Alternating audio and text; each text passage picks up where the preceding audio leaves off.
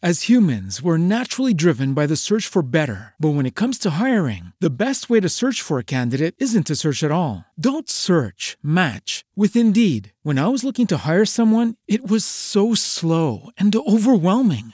I wish I had used Indeed. If you need to hire, you need Indeed. Indeed is your matching and hiring platform with over 350 million global monthly visitors, according to Indeed data, and a matching engine that helps you find quality candidates fast. Ditch the busy work. Use Indeed for scheduling, screening, and messaging so you can connect with candidates faster. And Indeed doesn't just help you hire faster. 93% of employers agree Indeed delivers the highest quality matches compared to other job sites, according to a recent Indeed survey. And listeners of this show will get a $75 sponsored job credit to get your jobs more visibility at Indeed.com slash podcast. That's Indeed.com slash podcast. Terms and conditions apply.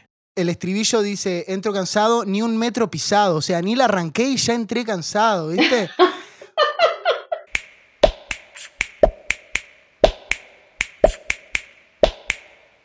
Hace unas semanas, Leandro Quistapache sacó su segundo disco, Capítulo 2. Marcado por su condición de segundo hijo, es un trabajo que carga con una autoconciencia particular y con un mood profundamente otoñal. Pero tal vez lo más resonante, al menos para mí, es el sonido que brilla en este disco y que Leandro ya hizo su marca registrada. Poco de lo que suena tiene que ver con tendencias actuales, sino más bien asimila géneros y modos de tocar que remiten a décadas pasadas, específicamente a lo que se llama dad rock. Hoy con Leandro vamos a charlar sobre sus influencias musicales, sobre cómo decidió grabar este disco y sobre cómo es ser dad rock joven. Mi nombre es Cristal Latequi y esto es Cadencia, un podcast de pila.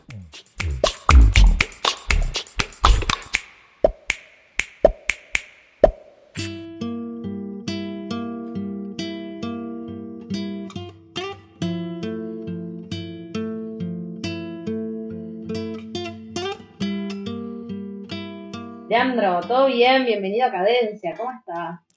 Un gusto, un placer estar acá. Muchas gracias. Todo bien. ¿Sabes que creo que somos medio vecinos? No, me jodés. Swimsuit? Check. Sunscreen? Check. Phone charger? Check.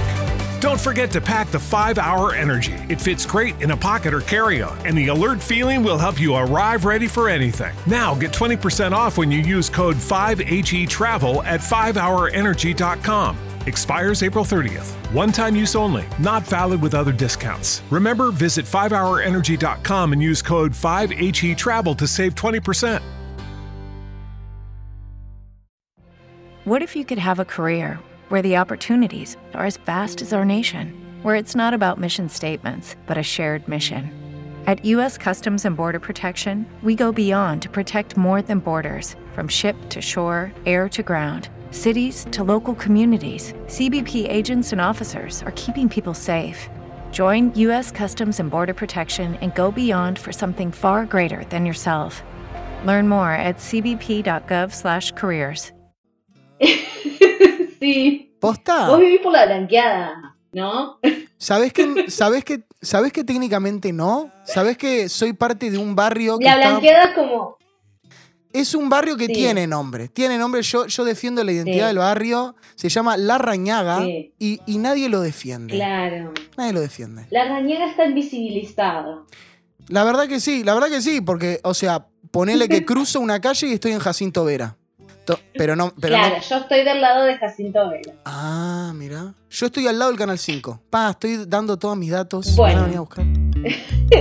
Este, nuestro, bueno, no nos, no nos persigan, queridos escuchas, yo vivo como un poco más, más hacia, son tres cuadras del, Canal 5, así que estamos Ah, mirá, estamos al lado entonces, de verdad.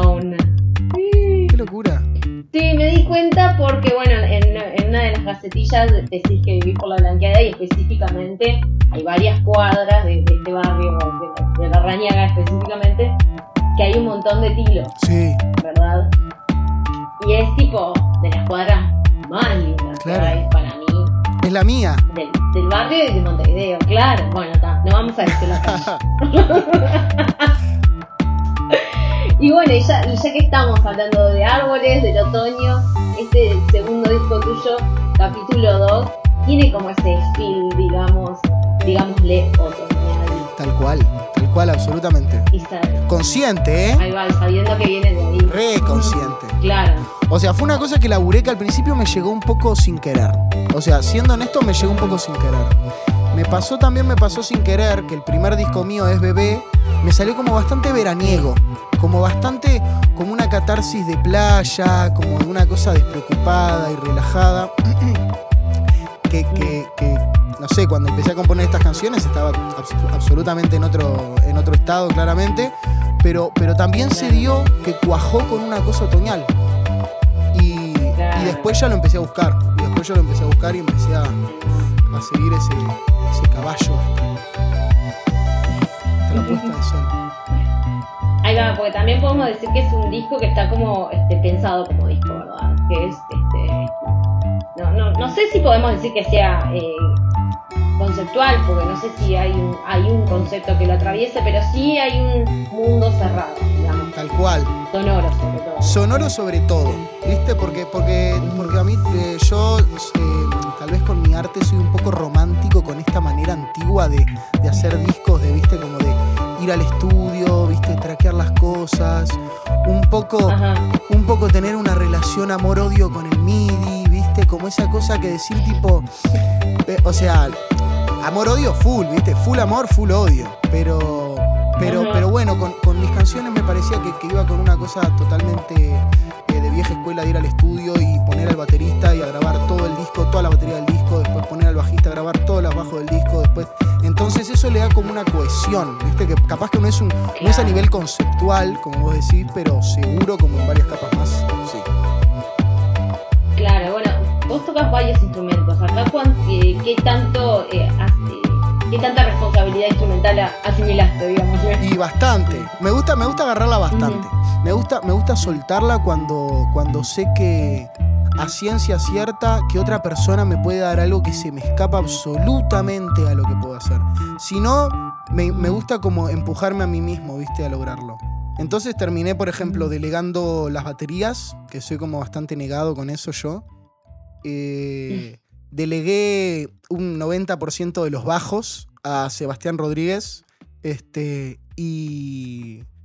Porque considero. En una empecé a como. Porque, ¿qué pasa? Los bajos. Eso fue, un, eso fue un paso del disco anterior, creo. Los bajos del disco anterior los grabé casi todos yo.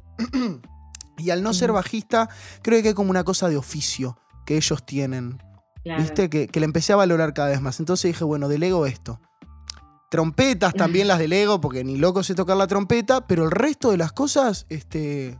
Y la- las intenté hacer todas yo, ¿viste? Claro, invité a algún amigo a cantar algún Mm. coro y esas cosas, pero. Pero por diversión. Claro. Esto lo eh, bueno, el disco salió por Querusa, que es un sello argentino. Eh, ¿lo, gra- ¿Lo grabaste acá? ¿Lo hiciste acá el disco? El, mirá, lo grabé. Porque le pedí a un amigo que me cerrara la ventana porque me está dando frío. Este, lo grabé. Lo grabé acá el disco en su gran mayoría. Porque, eh, mira, mira, mira qué loco cómo fue el, el trayecto de la grabación del disco. Arranqué con unas cosas muy. con unos preceptos que me ponía tipo, bueno, cada tema no puede superar los ocho instrumentos. Una cosa que me puse yo solo. Una cosa rarísima. Sí, sí. Y, y lo grabé como bastante todo como con lo que tenía a mano, bastante como... eh, desprolijo, si hay que poner un adjetivo. Ajá. Y cuando lo tenía así en las manos, eh, con ayuda de, también de opinión de amigos, dije, esto no es el disco. O sea, estas son las canciones, esto es el puñado de canciones, pero esto no es el disco. Y lo grabé de cero. De nuevo. Este, y esa vez sí, todo como con una paciencia que implicaba, ¿viste? Con la paciencia que implica este, ir al estudio a grabar esto, pedir prestado el pre a un amigo, Claro. el micrófono a un amigo, sentarse a grabar esto.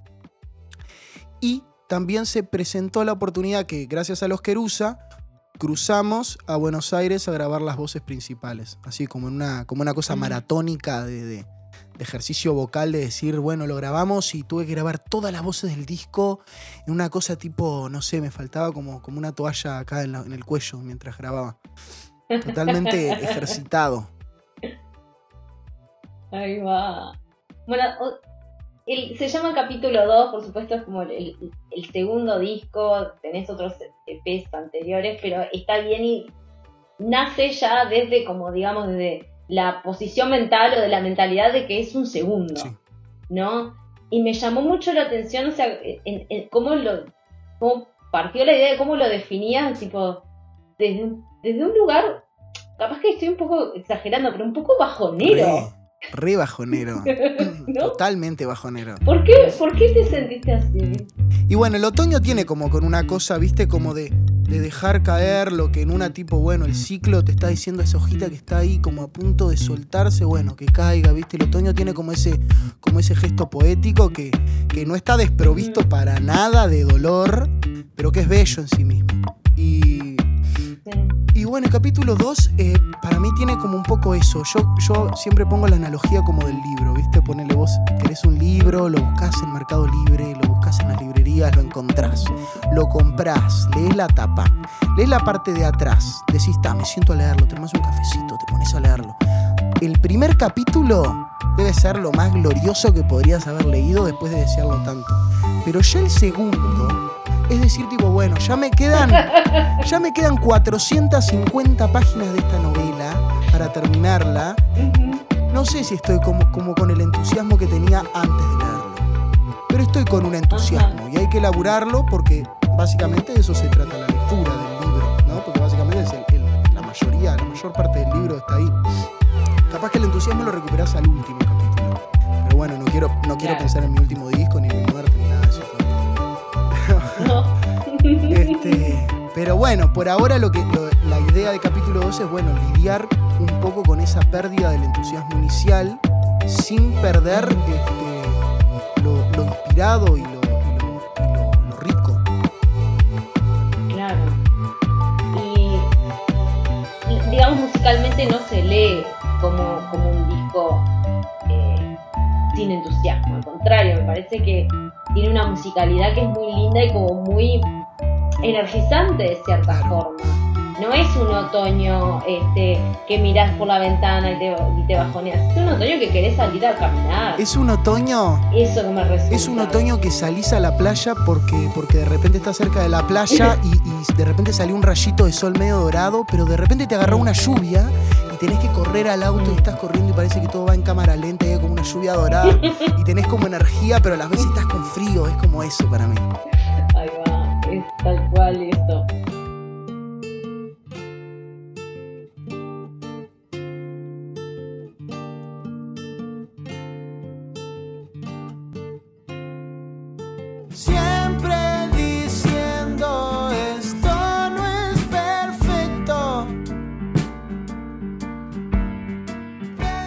Quiero hablar un poco en grandes rasgos de las canciones porque me quiero meter en lo que sería como la temática de este capítulo, que es, este, los, digamos, los géneros o las músicas o los artistas que te, te, inspiraron, que también me parece que es muy particular y ya medio parte de, de tu de tu sonido, digámosle.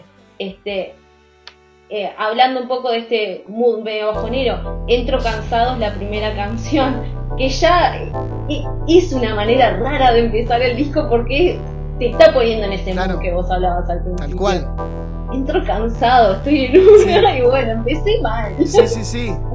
De hecho, de hecho a mí, a mí me gusta, el estribillo dice, entro cansado, ni un metro pisado, o sea, ni la arranqué y ya entré cansado, ¿viste? Como, es como cuando, no sé, te preparas así todo para. También, a mí también me gusta pensarlo con analogías. Te preparas así todo para ir al. No sé, tenés una entrega de premio, un baile, una juntada, lo que sea. Y ya cuando llegas, estás, estás ansiándolo, estás ansiándolo. Pero cuando llegas al momento cero que tenés que arrancar a hacerlo, estás muerto, no tenés ganas de nada. ¿Viste? Es como esa sensación. Total, total. y da, da un poco de gracia. Sí. Eh. De vuelta, no es que te bajone, da gracia. Claro, hay como algo de comedia. sí, es como comedia. Ah, comedia.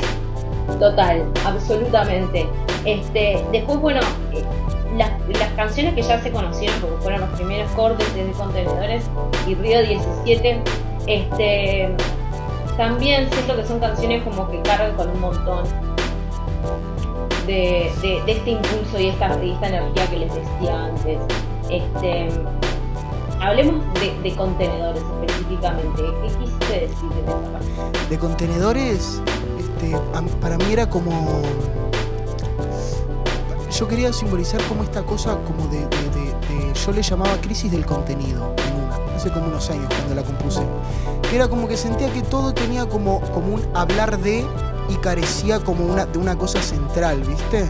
Como que todo era como no sé, todo, ¿viste? Como una sensación como que, que capaz que si me pongo un poco nerd sería como eh, Baudrillard, eh, la era de los simulacros, la, la hiperrealidad y la posverdad y todas esas cosas como que me repegaron en la facultad y, y entré por ese lado y decía, claro, y capaz que yo en una tengo el, el- el humilde poder de, de haciendo una canción poder hacer algo como positivo en ese sentido. Y, y el ejercicio ese poder decir, no voy a esperar a nadie más que lo haga, lo voy a hacer yo. Yo voy a tomar la posta y voy a hacerlo porque, porque en una capaz que me sale bien. Y si no, el intento es noble, por lo menos. Ahí va. Este, Río 17 se refiere a la ciudad, al año. Mira, Río Me intriga ese es, intrigante. Sabes que mi madre me lo preguntó y no le gustó la, la explicación. Me dijo, oh, qué, rebuscado Ok. que sos, me dice. Río 17 es el, es el río que está, que separa Parque del Plata con ¿qué es la Floresta, el río Solís Chico.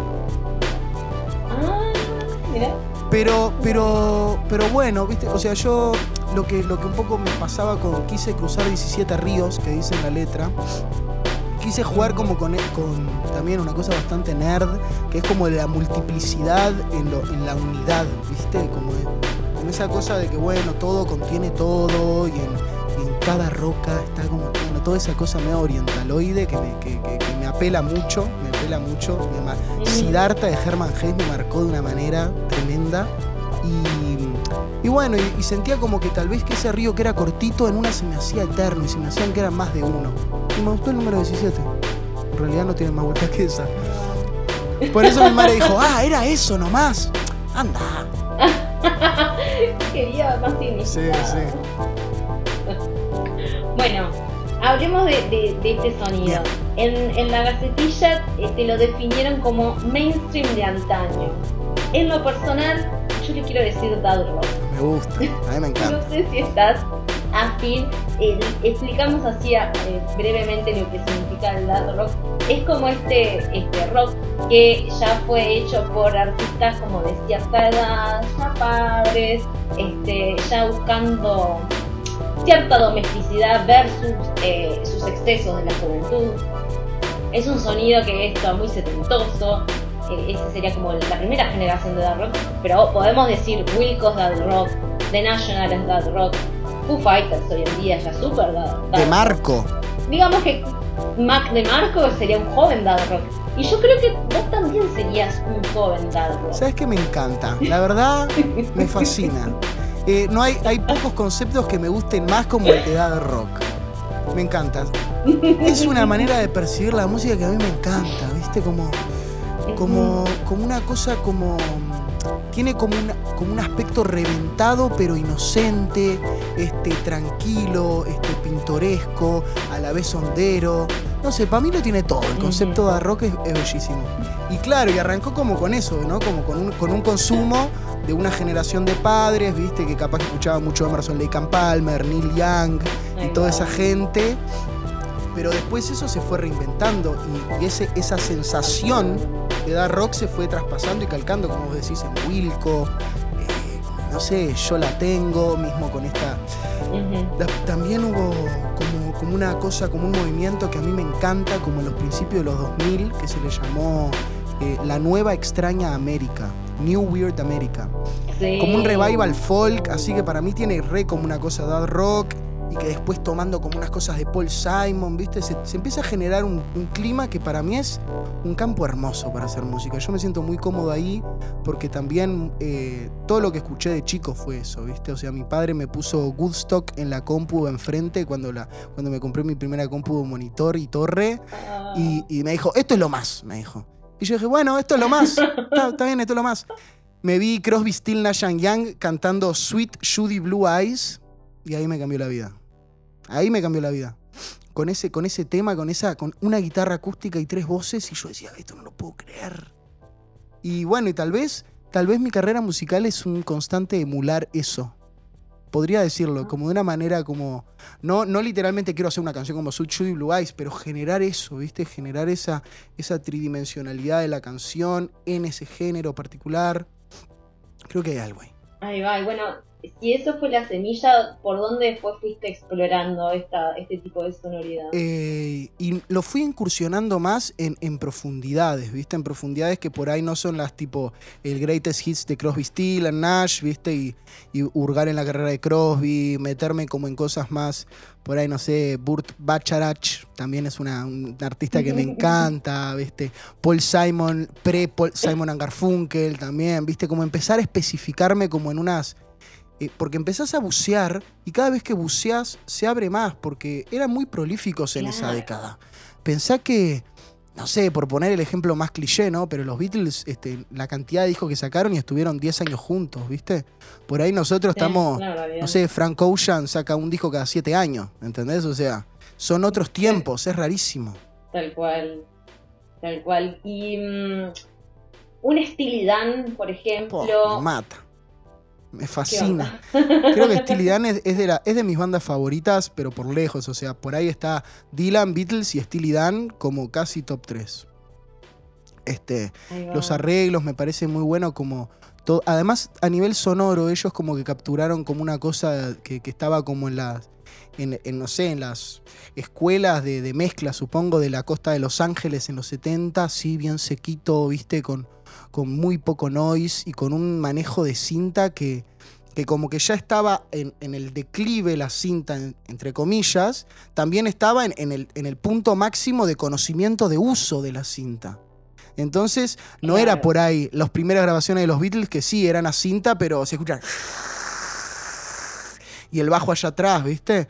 Esto era cinta, pero era una cinta que la manejaban, pero como, como unos cirujanos. Entonces, el audio que sacaban de ahí, yo lo escucho con los monitores que tengo ahora y digo, no lo puedo creer, no puedo creer esas consolas, no puedo creer esa, esa compresión, esos tachos, no lo puedo creer.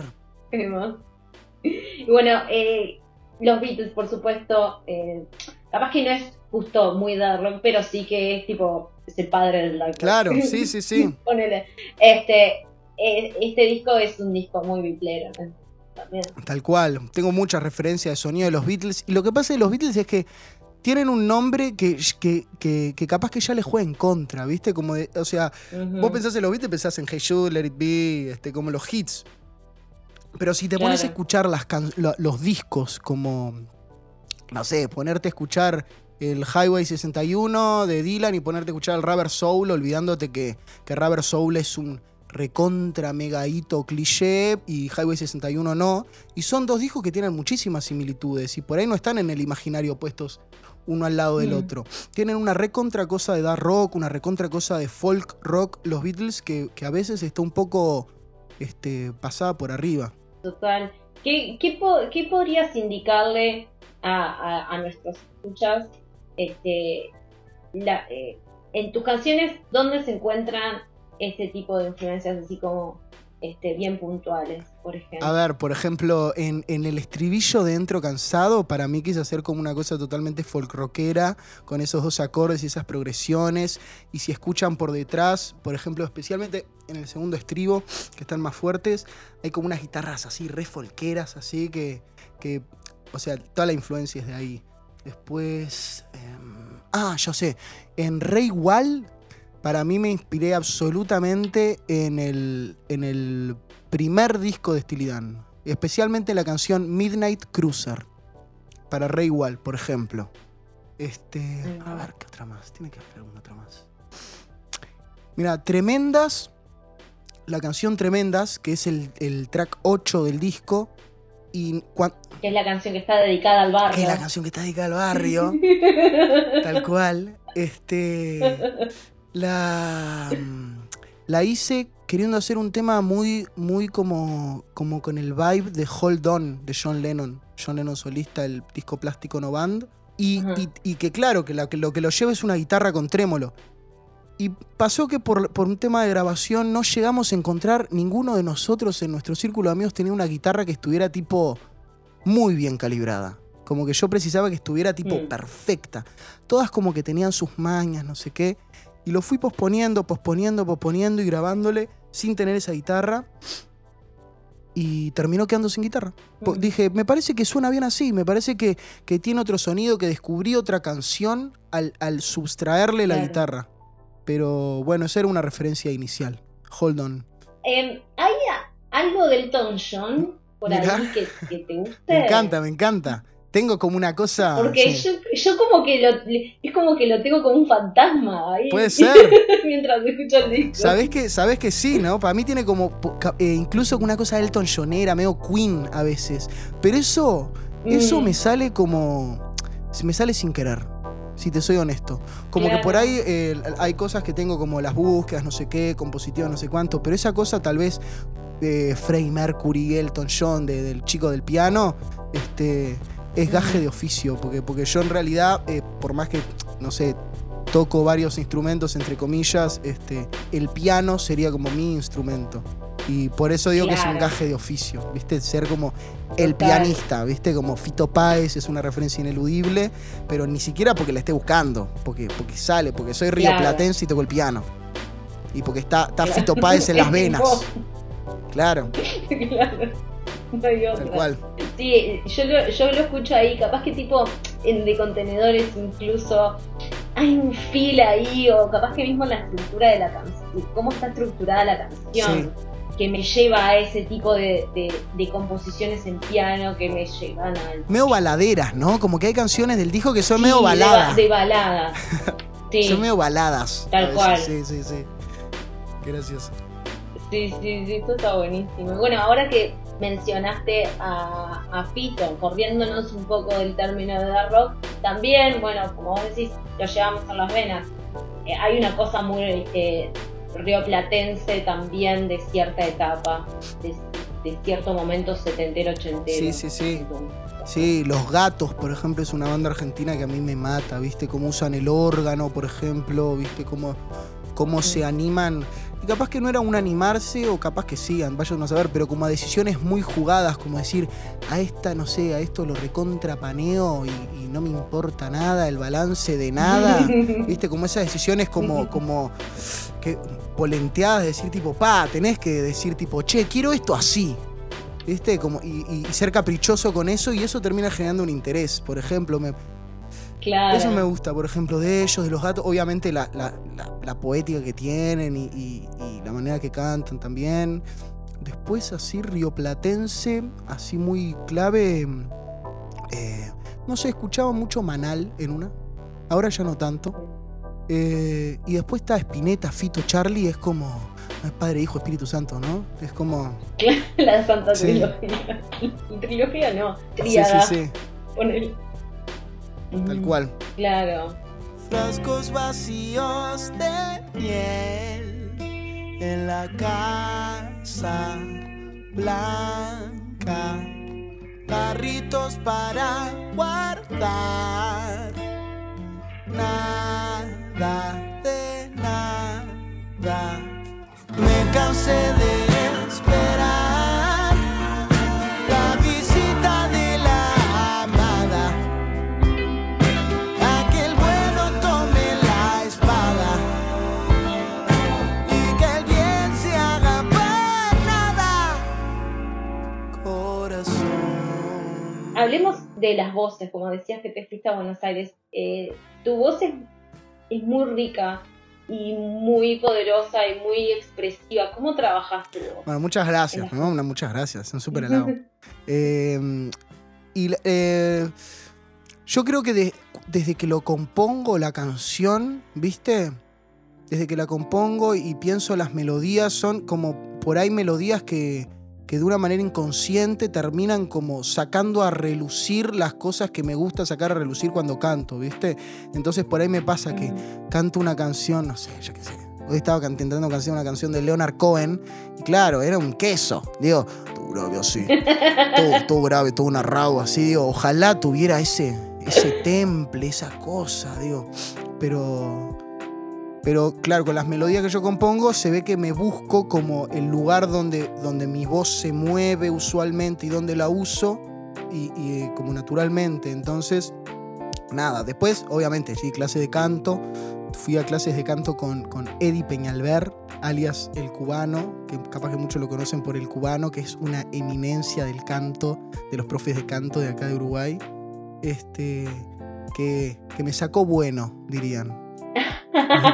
Me, me, puso a ejercitarme, sí, es muy, muy, dale, dale, viste, como muy, como muy sanguíneo. Ajá. Porque sobre todo hay, hay como momentos en canciones que son como como sencillos, que le das como un impulso extra o, o, que, o que subís ahí.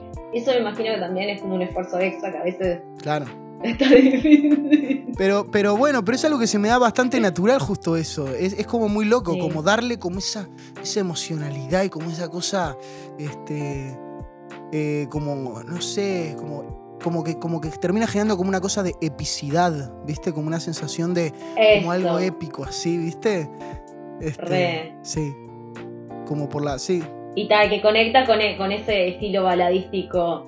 Claro, este, tal cual. Sentido. Cierra con eso, claro, hace un círculo con eso. Claro, re. Total, bueno, eh, contabas que te gustaba específicamente también las técnicas de grabación. ¿Cómo traducís todo eso a la actualidad y a, la digitalidad, digamos? Pa, creo que lo, creo que lo traduzco de la mejor manera que, que alguien lo puede traducir ahora. O sea, justo en eso digo, como, qué bien que proceso las nuevas tecnologías de la música. Soy un tipo reabierto con eso, como que veo todo lo que sale y, y se me cae la baba y la mayoría de las cosas no las compro, pero por falta de poder adquisitivo, pero si tuviera, no, me compraría todo lo que sale de todas las empresas que fabrican fierros de audio, me compraría todo. Pero todo, y todo lo viejo, y todo lo restaurado, y sigo a páginas que hacen mods y, y no sé, y agarran, no sé, como una, un porte estudio cassette y rompen un cassette y agarran una cinta y lo ponen con un pedal todo recontra nuevo y cintas modulares, pa, me, me, me mata. A mí me, me- ese mundo me fascina. Y creo que, y creo que la- la- es la manera correcta de disfrutarlo, utilizando todo y de la mejor manera posible y con un criterio artístico. Para mí la tecnología, la Claro. tecnología musical es un mundo hermoso. Ahí va, y bueno, contanos así brevemente, o qué, qué- qué usaste para este disco. Para este disco, este, me ceñí como tal vez una cosa más tradicional, ¿viste? Por más que mis inclinaciones personales y no sé, siga este, mi- mi- mis búsquedas recientes de, de Spotify sean, este, no sé, lo que sea, pero, pero para mi música dije, bueno, para creo que voy a ceñirme como a, a estas técnicas de grabación, ¿viste? Mucho micrófono de cinta, mucho micrófono ribbon, así, bien opaquito, este no sé, pasamos por. Las guitarras las pasamos por unos, por unos cinteros gelosos de los 70 argentinos, viste, que por ahí que lo usaba Pescado Rabioso. Este, usamos también, tengo un portaestudio de cassette, también pasamos algunas cosas por ahí. Pasamos, usamos este, una consola también antigua con, con reverb analógico. Y le fuimos como buscando la vuelta a todo, como para que tenga como un cariño en cada etapa de- del proceso de grabación, por más que fuera un detallecito que aparece en un momento así. Claro, Tal cual. claro, capaz que no nos damos cuenta, pero... No, no, no, es solo para mí. claro, es como el, el Sí, fetiche, sí, sí.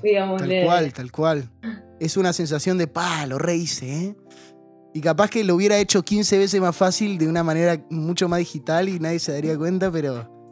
Ta, la tenía que hacer. Claro.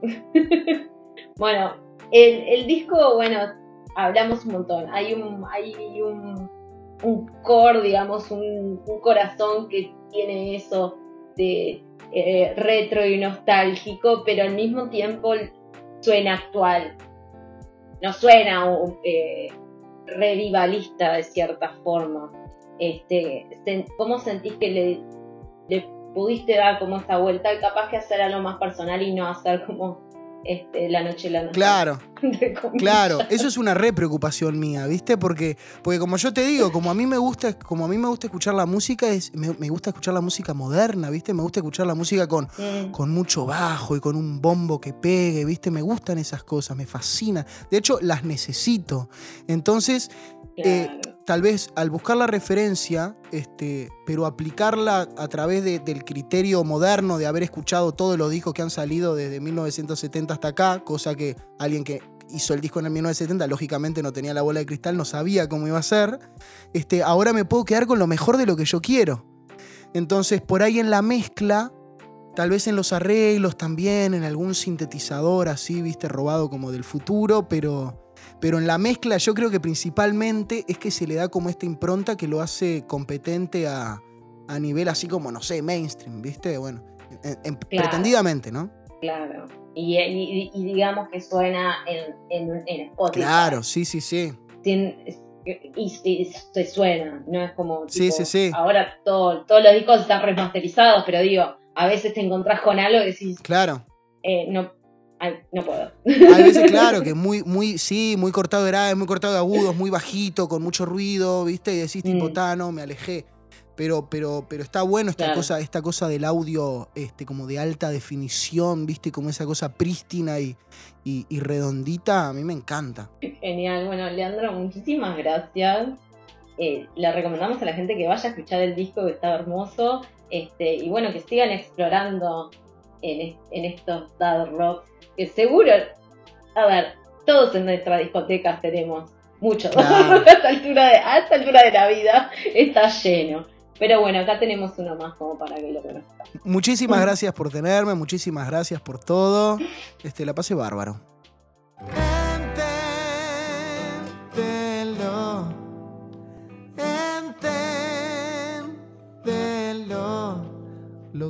Así termina este episodio de Cadencia, un podcast de pila. Pueden escuchar este podcast en Spotify y en ubicas.com. También nos pueden seguir en redes, en arroba cristallatequi, arroba pilamúsica y en arroba ubicast. Mi nombre es Cristal Latequi y Cadencia es una realización de pila y una producción original de Ubicast. Muchas gracias y hasta la próxima.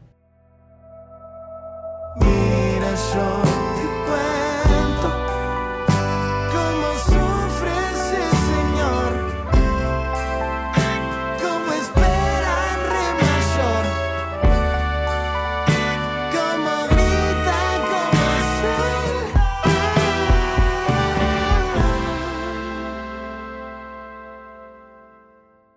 Judy was boring. Hello. Then Judy discovered ChumbaCasino.com. It's my little escape. Now Judy's the life of the party. Oh, baby, Mama's bringing home the bacon. Whoa, take it easy, Judy. The Chumba life is for everybody. So go to ChumbaCasino.com and play over 100 casino style games. Join today and play for free for your chance to redeem some serious prizes.